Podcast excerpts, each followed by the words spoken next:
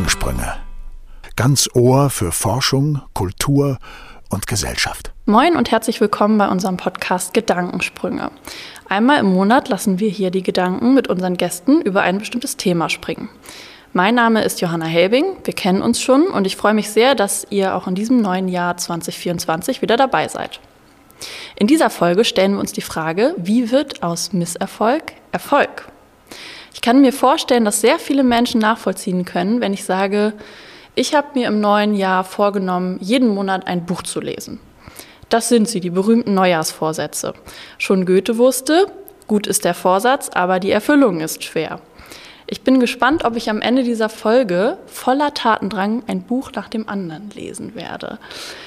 Wie immer haben wir auch tolle Gäste eingeladen, und zwar Dr. Monique Janek, Professorin für Mensch-Computer-Interaktion an der TH Lübeck. Schön, dass du da bist. Vielen Dank für die Einladung.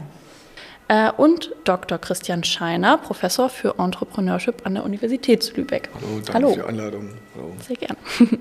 Und Lena Eckels, Professorin für Bratsche an der Musikhochschule Lübeck. Hallo, freue mich hier zu sein. Sehr schön, dass wir alle heute dabei sind. Mm, ich würde gerne mit dir, Lena, anfangen. Du bist ja seit 2018 Professorin an der Musikhochschule Lübeck und du hast auch in Lübeck und Oslo studiert. Das heißt, du warst lange international unterwegs äh, mit einem Quartett im beruflichen Kontext als Musikerin. Inwiefern war da der Misserfolg auch tägliches Geschäft ähm, für dich als Musikerin? Es ist ja immer erstmal die Frage, wie man überhaupt persönlich Erfolg und Misserfolg definiert. Und ähm, da gibt es natürlich so die ganz normalen äh, Messlatten wie Wettbewerbe, Prüfungen für uns Musiker, die Orchesterprobespiele, die ganz klar sagen, der hat gewonnen, der ist erfolgreich, der hat nicht gewonnen, der ist nicht erfolgreich. Und ähm, sich dem auf der einen Seite zu stellen, weil es für mich in der Karriere mit dem Streichquartett ein Muss, denn natürlich sind so Wettbewerbe die Sprungbretter dann nachher in die berufliche Stabilität. Wenn man einen Wettbewerb gewonnen hat, ist es viel einfacher, den Sprung auf die großen Podien zu schaffen. Also sich dem zu stellen und auf der anderen Seite ähm, aus den Misserfolgen ähm, weiter zu lernen, nicht den Kopf in den Sand zu stecken, sondern eben gerade dann daran weiterzuarbeiten ähm, und den Misserfolg eher als, als äh, wachen Kritiker zu benutzen, anstatt ähm, vernichtend über sich selbst zu denken. Und das ist tatsächlich etwas, was ich aus dieser Quartettzeit auch mitgenommen habe für mich in der Lehre. Ähm, diese, dieses permanente sich kritisieren, was wir müssen, sowohl beim eigenen Üben als auch ähm, im, im Proben-Üben-Prozess in einem Quartett zu viert, dass man eigentlich immer gegenseitig kritisiert, was noch nicht genug ist, wo man hin will, formuliert und das aber als Motor zu empfinden und nicht als ähm, ja, als Dämpfer, der einen lähmt. Ja. Ähm, Christian, ist das bei Gründungen auch so, dass man Misserfolge auch als Motor sehen kann? Selbstverständlich. Also jeder Misserfolg oder jeder Fehler, äh, wenn er als Lernquelle verstanden wird, kann helfen. Mhm. Und Gründungen sind hart und sind geprägt durch viele Momente, in denen man das Zweifeln anfängt an sich, am Produkt, am Unternehmen, am Markt, also an allen Akteuren. Und ähm, solange man lernt und versucht, sich zu verbessern und das alles aber auch relativiert, glaube ich, kann man das sehr gut nutzen. Man ist ja für sich selbst immer der größte Kritiker. Mhm. Man merkt sich die mhm. Fehler am längsten, man erzählt die sich am längsten. Und ähm, wenn man da auch so sich ein bisschen selbst Freund ist, dann hilft es auch in Gründungen, dann durch harte Zeiten zu kommen. Mhm. Also auch da ist der Umgang mit den ja. Fehlern sehr wichtig bei den Gründungen. Bei mhm. vielen Teams ist es eben auch mhm. wichtig, dass die schon gemeinsam Fehler durchlebt haben, weil es Teams festigt. Und viele Investoren achten auch darauf, wie geht denn ein Team mit Misserfolgen um? Also halten die noch zusammen oder fangen die an, sich zu kritisieren? Ähm, sehen die das tatsächlich als eine Möglichkeit, sich zu verbessern? Und wachsen die auch daraus? Und das ist eben für Gründungen existenziell. Mhm. Ja, also eine gewisse Fehlerkultur dann auch, wo wir später noch darauf zurückkommen. Ähm, Monique, ähm, als Professorin für Mensch-Computer-Interaktion, Ähm, könntest du vielleicht erstmal erklären, was machst du eigentlich als Professor mit diesem Titel? Naja, ich mache natürlich das, was alle Professorinnen und Professoren machen. Ich bin in der Lehre und in der Forschung tätig. Ähm, das ist speziell in meinem Forschungsfeld geht es eben darum, äh, zu erforschen und dann auch im Idealfall den Studierenden beizubringen, wie man technische Systeme so gestaltet, dass äh, möglichst wenig Misserfolge in der Benutzung auftreten. Denn im Idealfall soll ja ein System den Menschen so unterstützen, dass er oder sie die entsprechenden Ziele erreichen kann. Und äh, da gibt es eine ganze Reihe Gestaltungskriterien, die man kennt aus der Forschung, wie man Systeme gestaltet, damit das eben möglichst reibungslos funktioniert, im Idealfall vielleicht sogar Spaß macht, motiviert bei der Benutzung äh, oder eben zumindest Fehler minimiert, beziehungsweise den Usern hilft, auch Fehler äh, selber zu beheben, also im Grunde auch ihre eigenen Misserfolge äh, in der Benutzung vielleicht zu erkennen und äh, in eine erfolgreiche Benutzung umzumünzen. Und äh, in der Forschung, in unseren Projekten haben wir natürlich da auch den Fokus drauf, in den verschiedenen Kontexten Systeme so zu gestalten, äh, dass sie erfolgreich benutzt werden können. Also da ist es wichtig, auch den ähm Misserfolg direkt vielleicht von Anfang an auch mitzudenken, was könnte schiefgehen? Richtig, das ist äh, sogar eine Methode, die äh, man ähm, regulär anwendet oder anwenden kann in der Softwareentwicklung, äh, sogenannte Worst-Case-Szenarien. Also dass man eben tatsächlich auch potenzielle Anwenderinnen und Anwender fragt, was wäre denn eine quasi äh, schlimme Folge, die auftreten könnte, wenn wir jetzt ein neues Computersystem entwickeln. Und äh, häufig lernt man aus diesen Misserfolgsszenarien mehr als aus den äh, Best-Case-Szenarien. Also erstmal dieses Wünsch dir was, was möchte ich denn gerne, dass äh, meine neue Personalverwaltungssoftware oder was auch immer vielleicht äh, alles kann. Ähm, aber äh, die, die richtigen Knackpunkte, die äh, findet man häufig eher, wenn man sich überlegt, was könnte denn auch verloren gehen. Vielleicht zum Beispiel an Flexibilität, äh, die ich hatte von einem papiergebundenen System, das mich nicht in bestimmte Abläufe zwingt oder ähnliches mehr. Und da kann man tatsächlich aus diesen Misserfolgsszenarien sehr viel ableiten. Natürlich mit Hinblick darauf, ähm, dass die dann hoffentlich später nicht eintreten in der Benutzung. Mhm. Bei Papier musste ich gerade ans Kanzleramt denken, weil sie ja jetzt entschlossen haben, dass sie die Rohrpost noch beibehalten wollen. Genau. Manchmal haben tatsächlich analoge also, Systeme ihre ja. Vorteile und auch ja. das kann man lernen aus solchen Prozessen. Ja, genau. Ähm, mich würde gerade in der Rolle als äh, Professorin in, ähm, in der Musik interessieren, geht, geht das da in eine ähnliche Richtung mit der Fehlerkultur? Also kann man auch mal falsch üben, damit man weiß, wie es dann richtig klingt? Oder wie muss ich mir das vorstellen? Ich würde es eher so formulieren, ähm, heilsame Übertreibung zu üben ist immer gut, aber würde ich eher in die, in die positive Richtung versuchen zu übertreiben, um dann das gesunde Maß zu finden.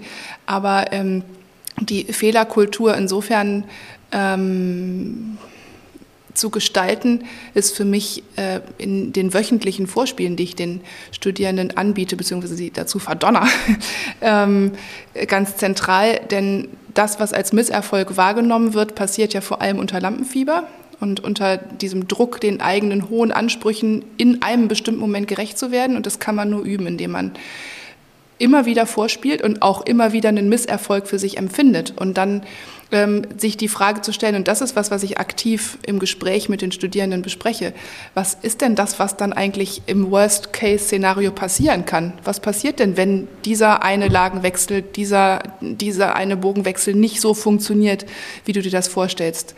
Ähm, und das ein bisschen zu relativieren. Immer wieder eben zentral sich zu überlegen, was man denn eigentlich als Ziel hat. Und ähm, insofern, also da stellt man sich oder stellen sich die Studierenden freiwillig immer wieder der Möglichkeit eines Misserfolges, äh, um dann festzustellen, dass ähm, man nicht stirbt, wenn man, äh, ja. wenn einem vor Nervosität eben auch mal der Bogen nicht an der Seite bleibt. Mhm. Ja, okay. Ähm, Monique, du hattest vorhin schon so ein bisschen ein Projekt angesprochen. Ähm, wir hatten im Vorgespräch auch schon darüber gesprochen, das ähm, Forschungsprojekt DISEA. Kannst du mal erklären, was ihr dabei macht? Weil da geht es ja auch genau darum, Studienerfolg. Genau, das ist ein Projekt, das vom BMBF gefördert äh, wird in der, äh, im Programm Studienerfolg und Studienabbruch.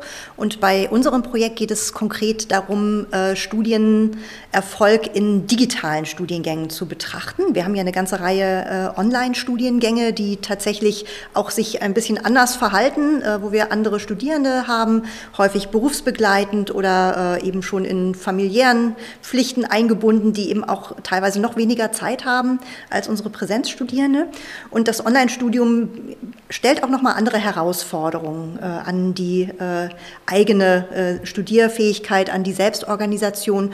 Und da hat uns interessiert, äh, was sind da die wichtigsten Faktoren, die Erfolg im Studium beeinflussen können, positiv natürlich, und äh, wie können wir das unterstützen, auch in einem digitalen System. Mhm.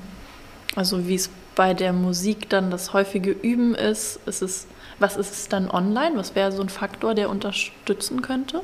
Wir entwickeln ein sogenanntes Learning Dashboard. Das ist also ein ähm, Reflexionstool, das integriert ist in die Lernumgebung, die wir nutzen für die Online-Studiengänge. Und äh, dieses äh, Dashboard spiegelt den Studierenden zurück, wie sie ihr eigenes Lernverhalten gestalten. Äh, um ihnen im besten Fall eben Hinweise zu geben, auch vielleicht im Vergleich zu anderen Studierenden, äh, wo sind sie vielleicht eher voraus, wo sind sie zurück, wo stehen wichtige Deadlines äh, an, ganz einfach, die man vielleicht schnell übersieht, wo gibt es vielleicht Informationen, die ich noch nicht wahrgenommen habe in dieser Lernumgebung, die mir noch fehlen, um dann beispielsweise eine Aufgabe erfolgreich zu bearbeiten. Also es soll die, den Studierenden erstmal zurückspiegeln, wie lerne ich eigentlich, wie verhalte ich mich, wie ist mein, mein Nutzungsrhythmus. Da stehen uns ja sehr viele Daten zur Verfügung in dieser digitalen Lernumgebung. Und äh, die werten wir aus, spiegeln sie erstmal zurück. Was die Studierenden daraus machen, ist dann aber wieder ihnen selbst überlassen. Also wir zwingen sie nicht dazu, dann bestimmte Verhaltensweisen äh, zu adaptieren oder auch nicht. Ja, also eher von dieser positiven Seite aus gedacht, ja. Ähm die, Christian, du hattest vorhin dieses äh, gemeinsame Scheitern auch mal angeschnitten.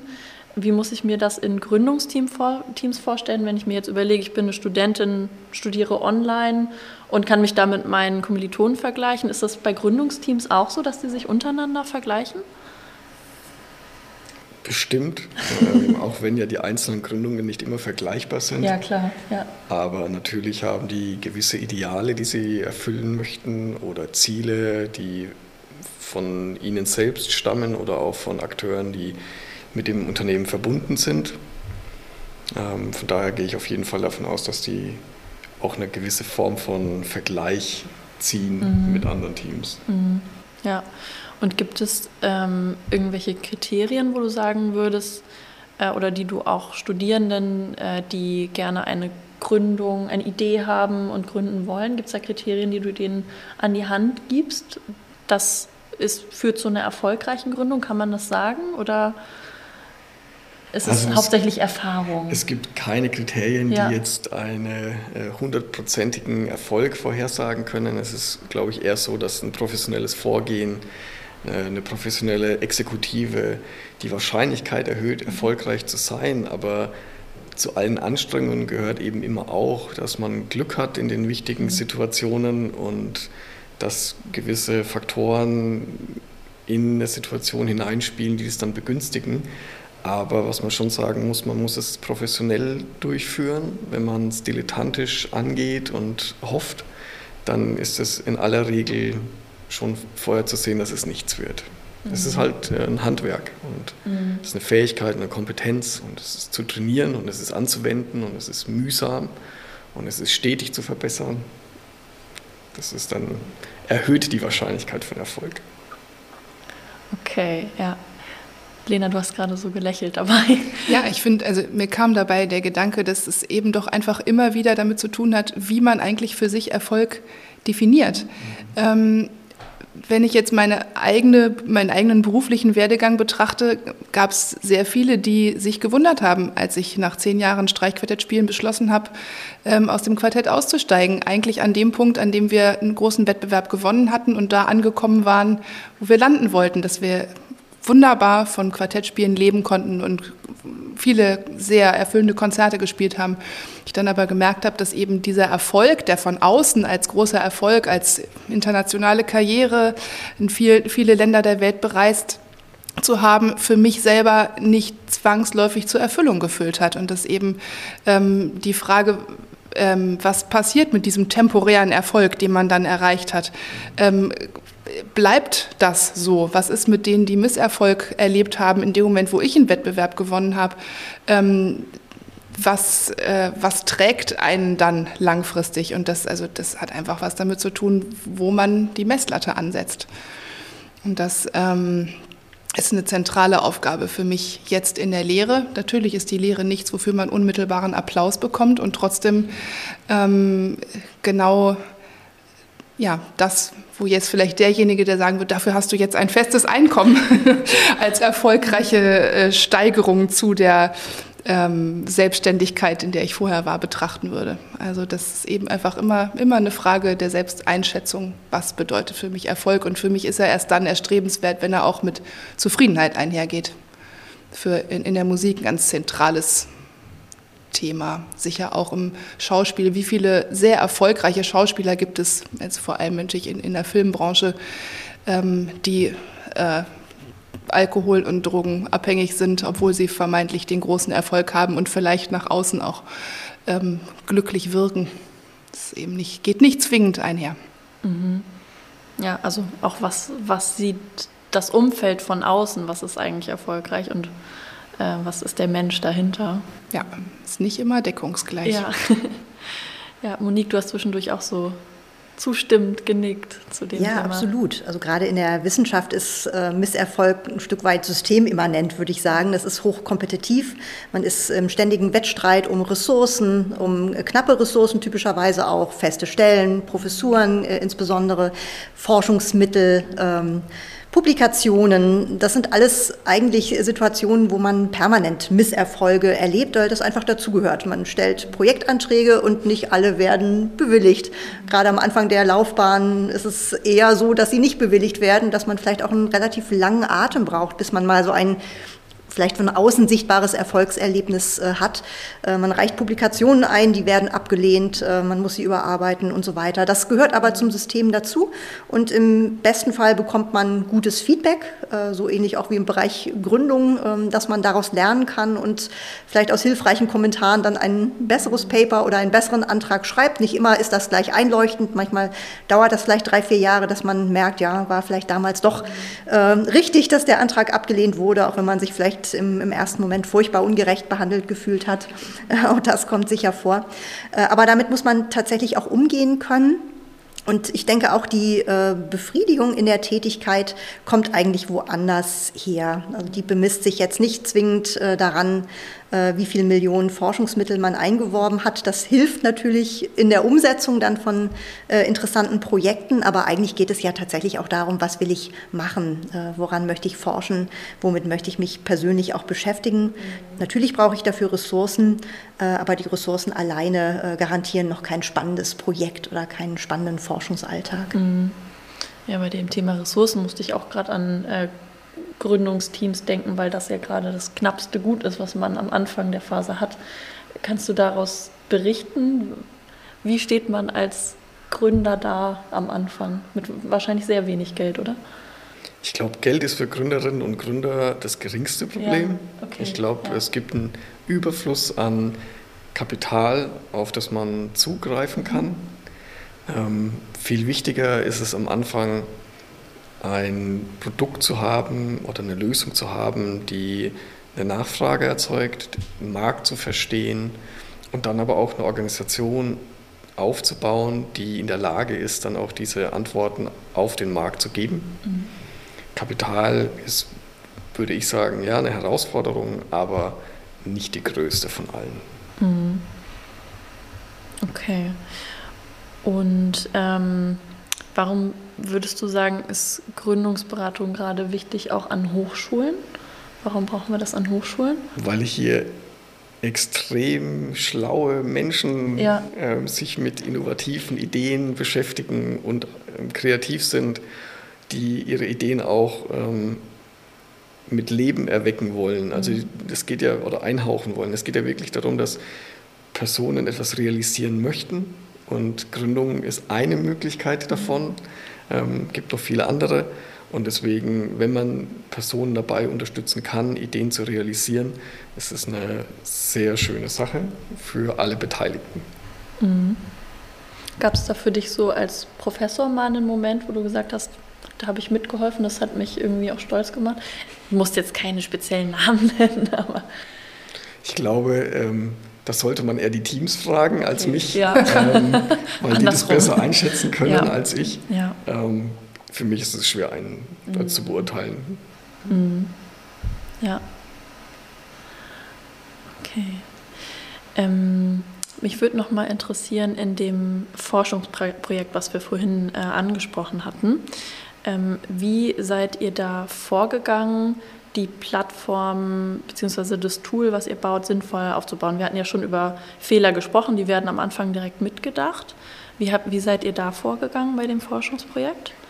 Wir haben einen sogenannten Human-Centered Design-Prozess äh, angestrebt in dem Projekt. Das machen wir eigentlich immer so. Das ist eben ein bestimmtes Vorgehensmodell, ähm, dass man sehr genau äh, die Bedürfnisse, Anforderungen und Erfahrungswelten der potenziellen oder zukünftigen äh, Nutzenden berücksichtigt. Und da kommt eben genau das, was du auch gesagt hast, Lena, äh, wieder ins Spiel. Was ist denn eigentlich die subjektive Definition und Bedeutung von Erfolg. Also gerade bei den Online-Studierenden ist das sehr interessant. Äh, da gibt es einige, die gar nicht unbedingt einen Abschluss anstreben, sondern sich weiterbilden möchten. Und äh, manchmal erreichen die gerade in so einem berufsbegleitenden Studium nach drei, vier Jahren eine Beförderung, die sie bekommen, weil sie in ihrem Studium sich neue Dinge angeeignet haben, äh, ihre Vorgesetzten das erkennen und sagen, Mensch, das finden wir toll, dass du dich da so reingekniet hast. Wir sehen jetzt, du hast dir auch schon ganz viel neues neues Wissen angeeignet. Ähm, wir geben dir jetzt mal eine Chance, äh, eine Projektleitung in einem ganz anderen Bereich zu übernehmen. Manchmal brechen die das Studium dann ab. Das ist für uns als Hochschule bitter. Das möchten wir natürlich nicht. Für die äh, Person ist es aber unter Umständen ein Erfolg, weil genau das äh, hat hinter der Motivation gestanden, überhaupt noch mal ein Studium anzufangen, dass man sich beruflich weiterentwickeln kann. Und der Abschluss an sich, das Papier mit dem Diplom, ist dann vielleicht gar nicht so wichtig. Das heißt, wir müssen da tatsächlich auch sehr genau äh, danach fragen, was ist denn eigentlich Erfolg und Misserfolg? Auch wenn wir als Hochschule in erster Linie alle gerne zu einem Abschluss führen möchten, äh, ist das vielleicht nicht immer in jedem Fall für die Einzelperson ähm, das wichtigste Kriterium. Und da haben wir in der Tat viele Gespräche geführt, Interviews äh, mit Studierenden, wir haben äh, Befragungen durchgeführt, eben auch quantitative Daten erhoben.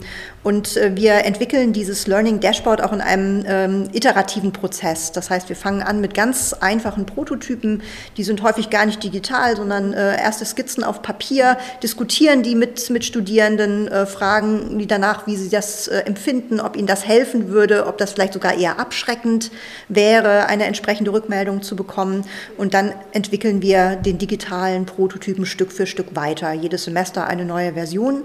Und äh, jetzt äh, zum baldigen Projektende äh, sind wir dann eben mit einer Version äh, am Ende hoffentlich angekommen, die man produktiv einsetzen kann in dem Lernmanagementsystem.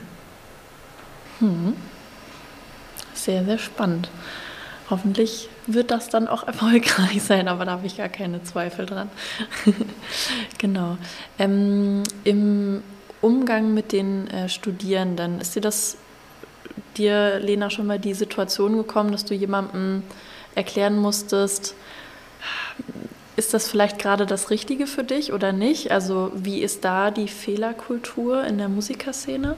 Das ist sicher eine der schwierigsten Situationen, in die man als Lehrende oder Lehrender kommen kann, wenn im Studium sich herausstellt, dass man vielleicht jemanden in die Arbeitslosigkeit hin ausbildet, weil der Lernerfolg sich nicht so einstellt, wie man das am Anfang in der Eignungsprüfung vielleicht doch erwartet hat. Und dann ist es natürlich die Verantwortung des Hauptfachlehrenden, ähm, nachzufragen, ähm, ob andere Perspektiven auch noch möglich sind. Ähm, und das ist mir tatsächlich auch schon begegnet. Ähm, und das ja, ist nicht angenehm. genau, aber das ist, das ist meine Aufgabe das, also eine realistische Rückmeldung zu geben den Studierenden, wo sie stehen und ähm, dass das große Erwachen nicht dann erst kommt, wenn das Studium abgeschlossen ist. Und es, also bei uns ist das ja, im, ich würde sagen, zu 80, 90 Prozent so, dass die Studierenden jetzt im, im Fach der Bratsche dann eben in die Orchesterprobespiele gehen und versuchen, sich eine feste Stelle in den Orchestern zu erspielen. Davon gibt es sehr wenig Stellen. Und dann eben doch auch im Studium schon mal die Fühler auszustrecken, was gibt es für Alternativen? Will ich vielleicht doch Richtung Pädagogik ähm, die Fühler ausstrecken? Und das, ähm, das anzustoßen ist, ist unangenehm, aber wenn man dann Jahre später bemerkt, dass jemand dann doch seinen Platz gefunden hat in der Lehre und ganz kreative Kinder- und Jugendprojekte auf die Beine stellt und es dann eben nicht die Orchesterstelle geworden ist. Eine gute ähm, Freundin von mir, mit der ich zusammen studiert habe, hatte immer das Ziel, ins Orchester zu gehen und hat dann im Laufe des Studiums gemerkt, dass das äh, für sie doch nicht erstrebenswert ist, weil es eben auch einfach ein langjähriger Kampf gewesen wäre. Ähm, und ist inzwischen äh, Fachbereichsleiterin einer ganz einer der größten Berliner Musikschulen für die Streicherfachschaft und ist also letztendlich dann sehr erfolgreich geworden aufgrund von ja sicherlich für sie empfundenen Misserfolgen als ein Beispiel. Mhm. Ja, also man hatte eigentlich mal ein Ziel vor Augen, was dann nicht direkt geklappt, geklappt hat, aber die zweite Tür war eigentlich die richtige. Ja, das ist ein Prozess, der sicherlich ja. allen Studierenden begegnet, die auch im Laufe des Studiums eigentlich dann erst sehen, ist es das, was ich möchte. Denn wer kann schon von sich behaupten, dass er nach dem Abitur ganz genau weiß, was ihm im Studium begegnet und wie der Alltag dann aussieht. Und das zu begleiten, ehrlich zu begleiten, ist natürlich eine meiner Hauptaufgaben. Mhm. Ja. Stichwort ehrlich begleiten, Fehlerkultur. Ähm, Christian, wir hatten im Vorgespräch ein bisschen über das Thema Fehlerkultur auch gesprochen. Ähm, man hat ja den Eindruck, dass es Thema Fehlerkultur in den USA mehr gelebt wird im Vergleich zu Deutschland. Wie siehst du das? Wie ist da die aktuelle Situation so? Bei Ländervergleichen tue ich mich mhm. sehr schwer, weil die häufig hinken. Mhm. Ähm, die Fehlerkultur ist sehr organisationsbezogen und vielleicht gibt es ähm, Personen in den USA, die mehr auf dieses Thema Fehlerkultur hinweisen. Vielleicht ist es aber auch nicht so. Ich glaube, dass ähm, die Wahrnehmung tatsächlich ein bisschen unterschiedlich sein könnte, wenn es um Fehler geht. Mhm. Ähm, allerdings muss man ja immer auch den Kontext betrachten und in den Kontexten, in denen ich mich bewege, wenn es um Innovation geht, ist den meisten bewusst, dass Innovationen Fehler brauchen, um zu lernen ähm, dass es dazugehört, Fehler zu begehen, aber wenn man Fehler begeht, eben die immer auch dann als Lernchance begreift. Mhm. Ja. Also nicht nur einfach Fehler begehen und dann daraus eine Routine werden lassen, sondern ähm, Fehler so einzugehen, ähm, dass man daraus lernen kann. Mhm. Und du hattest mir auch erzählt, dass, es, ähm, dass du an einem äh, Forschungsprojekt mitgearbeitet hast zum Thema Fehlerkultur, wo es auch um die Intuition geht. Und das fand ich auch gerade so im Zusammenspiel mit äh, der Musik ganz spannend. Kannst du davon erzählen? Die Studie hatte ähm, Intuition als Gegenstand, aber mhm. als wir das untersucht haben, wurde halt relativ schnell ersichtlich, dass es in den Organisationen unterschiedliche Fehlerkulturen gab, die dann eben auch die Akzeptanz von Intuition in Entscheidungssituationen beeinflusst hat. Okay. Also wie wurde Intuition von Entscheidungsgremien, Vorgesetzten äh, beurteilt, akzeptiert oder abgelehnt? Und da konnte man dann eben in den Organisationen Unterschiede wahrnehmen. Wenn eine höhere Fehlerkultur oder äh, eine höhere psychologische Sicherheit vorhanden war, dann hat man sich eher getraut, auch auf Bauchgefühl oder Intuition hinzuweisen. Äh, in dem Moment, in dem das nicht der Fall war, wurden dann noch zusätzliche Daten gesammelt, die eben den eigenen Standpunkt unterstreichen, ohne tatsächlich ähm, besonders valide oder reliabel zu sein, aber halt gut klingen, einfach nur um eine Scheinlegitimation zu haben. Mhm. Ähm, aber da ist es eben nochmal wichtig, auch zu unterscheiden, was ist Intuition. Ja. Ähm, wenn ich über Intuition spreche, dann spreche ich immer über eine Form von Bauchgefühl, die basiert auf Erfahrung, auf Reflexion, auf Wissen Also das ist ein sehr ähm, hochwertiges Bauchgefühl, es ist ein professionelles Bauchgefühl, es ist ein gereiftes Bauchgefühl. Es ist jetzt kein Bauchgefühl, es ist ein rein emotionaler Ausdruck auf eine Situation ist, also ein dilettantisches, sondern es muss schon trainiert sein. Mhm. Also da gibt es diesen Unterschied ja. zwischen den beiden Arten von Auf jeden Fall. Bauchgefühl. Also, ja. Mhm. Okay, ja. Gibt es das äh, in der Musik auch? Das habe ich gerade überlegt, ob du, gibt es bei euch falsches oder gutes oder Bauchgefühl? Gibt es das? Wird natürlich, das natürlich. Ähm, das ist tatsächlich für mich auch in Entscheidungssituationen, in Eignungsprüfungen etwas, auf das ich mich verlassen muss. Ähm, wenn ich einen Platz frei habe und ich habe zwei spannende Bewerbungen und ähm, ich kenne beide aber nur aus jeweils einer Probestunde, ähm, muss ich mich ein Stück weit auf mein Bauchgefühl verlassen, das mir sagt, ich vermute, da ist die Entwicklung vielleicht spannender.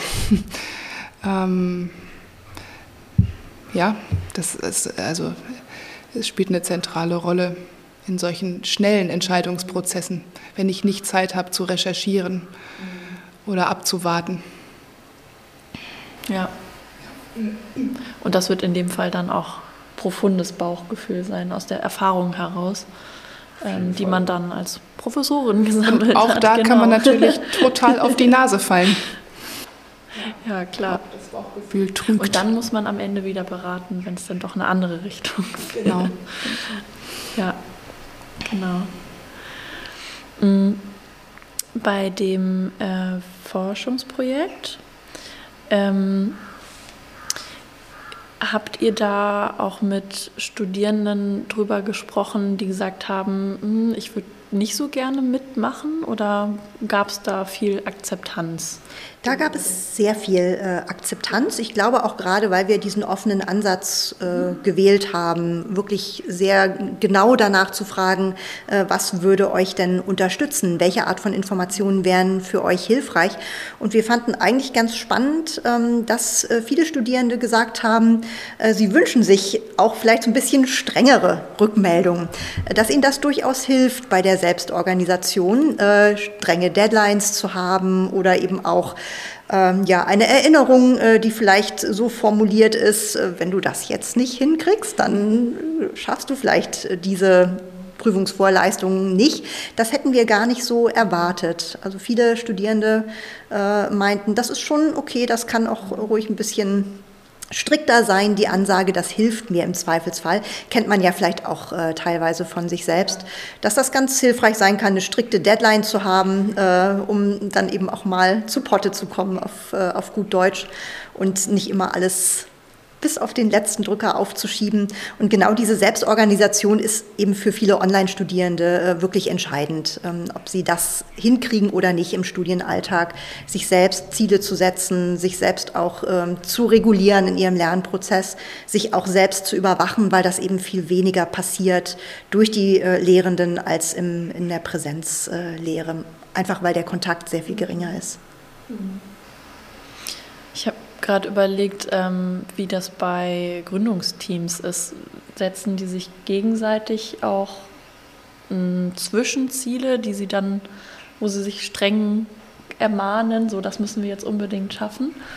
Das würde ich hoffen. Ja, ja. könnte hilfreich sein. Ähm, weil die natürlich, um ihre Ziele er erreichen zu können, ähm, den Weg beschreiten müssen und müssen dann auch schauen, gehen sie in die richtige Richtung. Ähm, und von daher hoffe ich, dass es da eine Form von Überprüfung gibt und gegenseitiger Kontrolle und gegenseitiger Motivation. Mhm. Ja, und dann hoffentlich in großen Unternehmen, die es jetzt auch schon gibt, ist es ähnlich. Ne?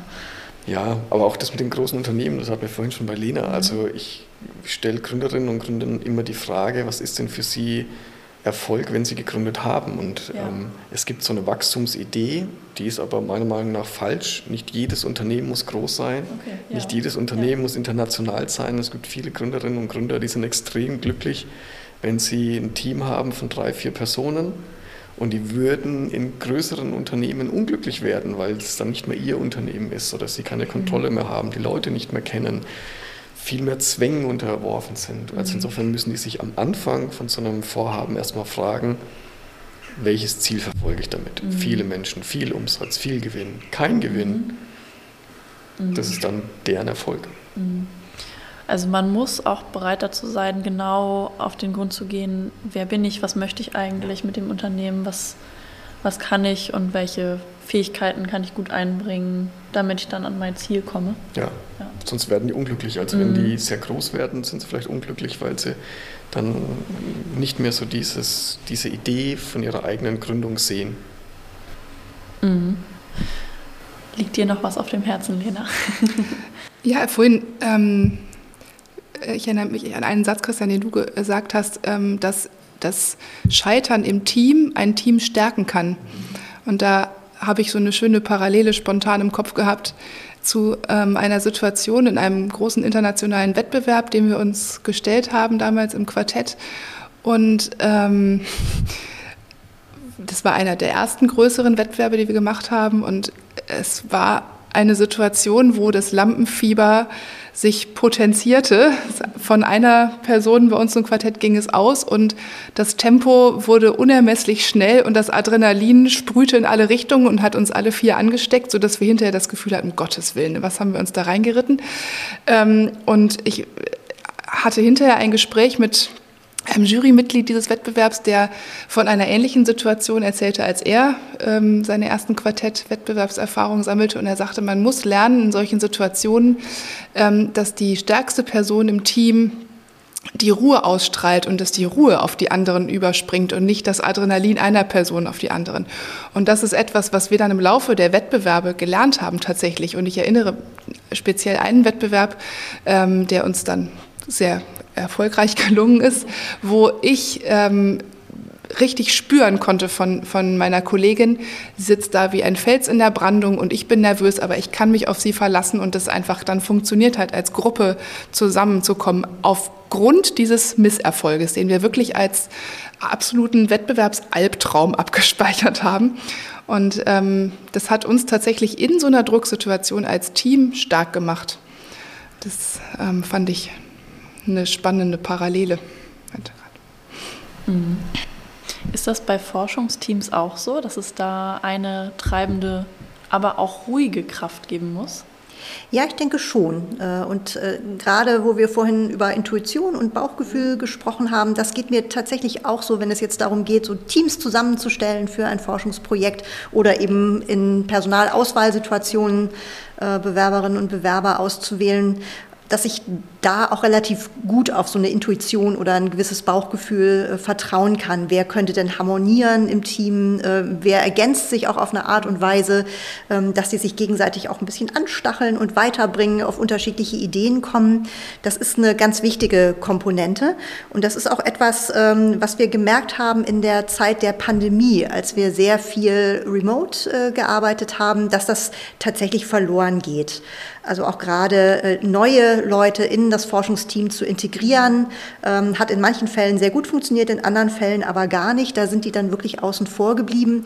Und das ist auch etwas, was ich jetzt sehr, sehr schätze, dass wir das wieder haben, diesen täglichen Austausch, äh, wo eben auch diese Kreativität und diese Unterschiedlichkeit sich viel stärker äh, entfalten kann und sich auch stärker gegenseitig befruchtet, als wenn ähm, die Leute, die eigentlich kreativ äh, sich austauschen sollen, alleine im stillen Kämmerlein sitzen. Natürlich funktioniert vieles auch sehr gut, aber es fehlt auch gerade diese Dynamik in der Wissenschaft aus meiner Sicht, ähm, mhm. wenn man das nicht hat, diesen Austausch. Ja, damit eben auch kreative Prozesse entstehen können, die dann zu einem erfolgreichen Forschungsprojekt beispielsweise führen genau. oder einer äh, erfolgreichen Gründung oder einem Superquartett, das alle Wettbewerbe gewinnt. Genau. Ähm, wir haben jetzt viel darüber gelernt, was ist eigentlich Erfolg, was ist Misserfolg, wie kommt man von dem Misserfolg zum Erfolg durch zum Beispiel Fehlerkultur oder genau durch die Zusammenstellung von Teams, die total wichtig ist. Mm, in der Abschlussrunde würde ich jetzt nochmal Lena fragen, was würdest du denn ähm, jungen Menschen mitgeben, die ein Musikstudium aufnehmen wollen? Also wie können sie sich da gut erfolgreich vorbereiten? Jetzt speziell auf eine. Eignungsprüfung vorbereiten? Ja, zum Beispiel, ja. Da gibt es natürlich eine bestimmte Messlatte, die Standard ist, also Repertoire, was gespielt werden können muss. Mhm. und wenn mir jemand vorspielt und schnell klar ist, dass das Niveau nicht erreicht ist, dann muss man leider von Anfang an ehrlich sagen, ist da keine Chance, später damit seine Brötchen zu verdienen. Ähm, und dann tatsächlich eben auch immer wieder die Frage, hat man das Nervenkostüm dafür? Das ist etwas, was man üben kann, aber wenn es tatsächlich immer zu einem Leidensdruck führt, ist, ähm, muss man da auch rechtzeitig die Notbremse ziehen. Und wenn ich da früh spüre, dass da keine Entwicklung ähm, im Sinne von einer größeren Souveränität und Gelassenheit auf der Bühne ähm, passiert, ähm, muss man sich fragen, ob man sich das ein Leben lang antun will. Das ist inzwischen Gott sei Dank nicht mehr so ein Tabuthema, wie es früher war, denn es ist ja auch bekannt inzwischen, dass gerade in vielen der großen Orchester, die auch viel ähm, in den Medien präsent sind, einfach sehr viele von den Musikern, die eigentlich vermeintlich erfolgreichen Musiker die sind, die eben ohne Tabletten gar keine Konzerte spielen können, um die Nerven in Schach zu halten. Und ob man das nun als erstrebenswertes Ziel, als Erfolg des Studiums für sich selber betrachtet, das muss man früh und ehrlich ansprechen, wenn man spürt, dass es bei jemandem ohne diese Hilfsmittel nicht funktioniert.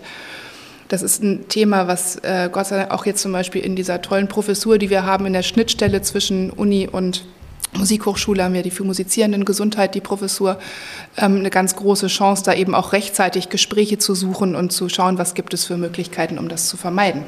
Mhm. Also Stichwort gesunder Erfolg. Ja. Ja. ja. Ähm, Christian, was würdest du deinen Studierenden mitgeben, die eine Idee haben für eine Gründung ähm, und aber noch nicht wissen, ob das für eine Gründung reicht, also die Idee. ja, ob es für eine Gründung reicht, weiß ja. man, glaube ich, nie, solange ja. man es nicht versucht. Also Mut haben auf jeden Mut Fall. Mut brauchen die und ja. die sollten sich ein aufrichtiger Freund sein, also schon mhm. ehrlich mit sich selbst, aber auch nachsichtig in Momenten, wo es notwendig ist, mhm. ähm, weil man, ich hatte es ja am Anfang auch schon gesagt, ist sich selbst der größte Kritiker oder die größte Kritikerin. Mhm. Ja, und dann braucht man eben auch Nachsicht mit sich selbst. Okay, sehr schön. Und ähm, Monique, was würdest du den Studierenden mitgeben wollen? Ja, Studienerfolg ist ja ein sehr vielschichtiges äh, Thema. Da spielen viele Facetten rein. Äh, man braucht sowas wie eine akademische Passung. Das heißt, ich muss natürlich gewisse Fähigkeiten, Fertigkeiten mitbringen. Äh, wenn ich das nicht habe, tue ich mir vielleicht selber keinen Gefallen in bestimmten Studienfächern. Wenn ich jetzt mit typisches Beispiel zu nennen, Mathe völlig auf Kriegsfuß stehe, ist vielleicht Informatik nicht das ideale Studienfach. Ähm, es gibt aber auch eben ganz wichtig diese fachliche Passung. Das heißt, ist es eigentlich das, was mich motiviert? Äh, ist es wirklich das, was ich will? Äh, oder studiere ich ein bestimmtes Fach, weil jemand gesagt hat, da kannst du später gut Karriere machen, da hast du sichere Berufsaussichten? Ähm, das äh, führt eben laut Studienlage auch dazu, dass ein Studium häufiger abgebrochen wird, wenn ich nicht diese wirklich intrinsische Motivation habe. Ähm, und es gibt eben auch ganz wichtig diesen Faktor soziale Integration. Also habe ich ein Umfeld, das mich unterstützt, habe ich Lerngruppen, äh, habe ich äh, Kontakt im, im Studium. Das sind so diese weichen Faktoren, die aber sehr ausschlaggebend dafür sind, ob erfolgreich studiert wird. Und äh, das versuchen wir schon auch immer zu fördern. Also eben diese Motivation durch eigene Projekte, dass ich eigene Ideen verwirklichen kann im Studium, nicht immer nur Dinge aus auswendig lernen nach Lehrbuch, sondern kreativ werden kann. Und wir fördern eben auch dieses äh, mit anderen zusammen Projekte machen. Das ist nicht immer einfach, das ist auch gar nicht immer beliebt, diese Gruppenarbeiten. Äh, aber das bringt äh, letzten Endes ganz viel für die, die fachliche Weiterentwicklung, aber auch für ein erfolgreiches Studium. Mhm. Sehr schön, ja. Ich habe gerade gedacht, wenn ich jetzt erfolgreich jeden Monat ein Buch lesen möchte, dann trete ich jetzt am besten einem Lesezirkel bei, damit nicht nur die intrinsische Motivation dabei ist. Vielen lieben Dank, dass ihr alle dabei wart und ich äh, sage vielen Dank den ZuhörerInnen und bis zum nächsten Mal. Gedankensprünge. Ganz Ohr für Forschung, Kultur und Gesellschaft.